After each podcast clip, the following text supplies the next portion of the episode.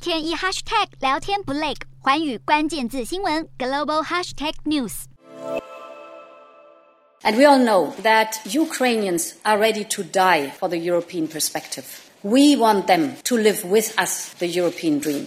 深陷战火的乌克兰急切想要加入欧盟，现在终于有了重大进展。欧盟执委会主席范德赖恩穿着黄色外套，加上蓝衬衫，正好是乌克兰的国旗颜色。他表示，在乌俄战争爆发前，乌克兰就希望能够加入欧盟。这八年来，乌克兰已经越来越接近成为欧盟的一员。欧盟执委会也认为，乌克兰展现出决心，要实现欧洲价值和标准。欧洲大国德国、法国和意大利领袖在十六号走访乌克兰，会见乌克兰总统泽伦斯基时，表达力挺乌克兰加入欧盟。泽伦斯基也说，这是乌克兰距离加入欧盟最近的一天。但荷兰和丹麦等部分欧盟国家不支持让更多国家获得欧盟候选国地位。而这件事除了乌克兰密切关注，俄罗斯看来也相当关心。欧盟执委会这项决定将为乌克兰真正成为欧盟的一份子铺路，过程可能要花上数年之久，但对仍在对抗俄军的乌克兰而言，将能大大提振士气。